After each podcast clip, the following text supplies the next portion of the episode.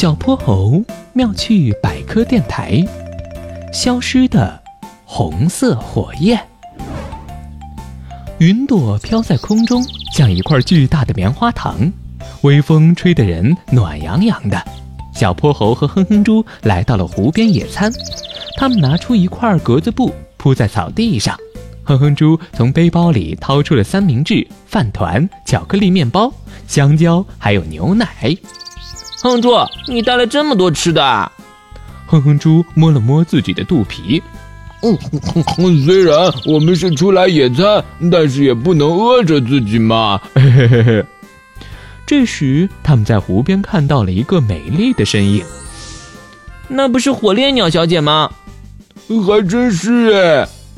火烈鸟小姐是小泼猴和哼哼猪的一位朋友，她的脖颈微微蜷曲。双腿又细又长，最让人离不开眼的是它的羽毛。火烈鸟小姐的羽毛是朱红色的，光泽闪亮，远远望去就像一团熊熊燃烧的烈火。它的名字也是因此得来。火烈鸟小姐，小泼猴大声冲火烈鸟小姐打招呼。火烈鸟小姐一扭头，发现了两位好朋友，立刻高兴地向他们走来。太巧了，你们也在这儿啊！是啊，我和小泼猴正在这儿野餐呢。你要不要也吃点儿？火烈鸟小姐摆了摆手：“不了不了，我最近正在减肥呢。”减肥？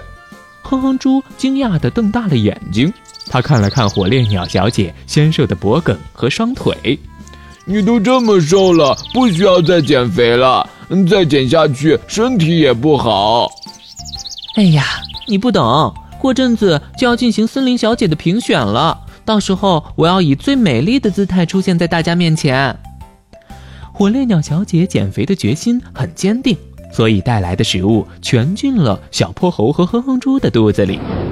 不久后，小泼猴和哼哼猪再一次遇到了火烈鸟小姐，她的身体变得更瘦了，让人担心会被一阵风刮倒。羽毛也变得灰蒙蒙的，光泽暗淡了不少。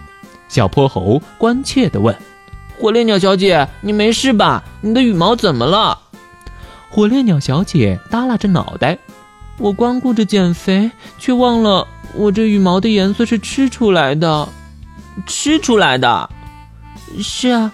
其实我们火烈鸟刚生下来的时候，羽毛都是灰蒙蒙的。”之所以能有鲜艳的红羽毛，是因为我们平时吃的藻类都含有虾青素。我这些天为了减肥吃的特别少，没想到瘦是瘦下来了，我的羽毛却褪色了。今年的森林小姐评选，我肯定没戏了。说着，他的眼眶都红了。小泼猴轻轻地拍了拍火烈鸟小姐的肩膀：“没事的，今年不行，还有明年嘛。”我和哼哼猪都会支持你的。是啊，你好好吃东西，羽毛的颜色肯定能变回来的。嗯，火烈鸟小姐感动的点了点头。哼哼猪不知从哪儿变出了一袋零食，这次火烈鸟小姐和她的朋友们开心的吃了起来。小泼猴妙趣百科，一天。一个小知识，小朋友们，欢迎大家把心中的大问题、小问题在评论区告诉小泼猴。如果你的问题被选中，小泼猴不但会用一个故事告诉给你答案，还会有一件小礼物送给你哟。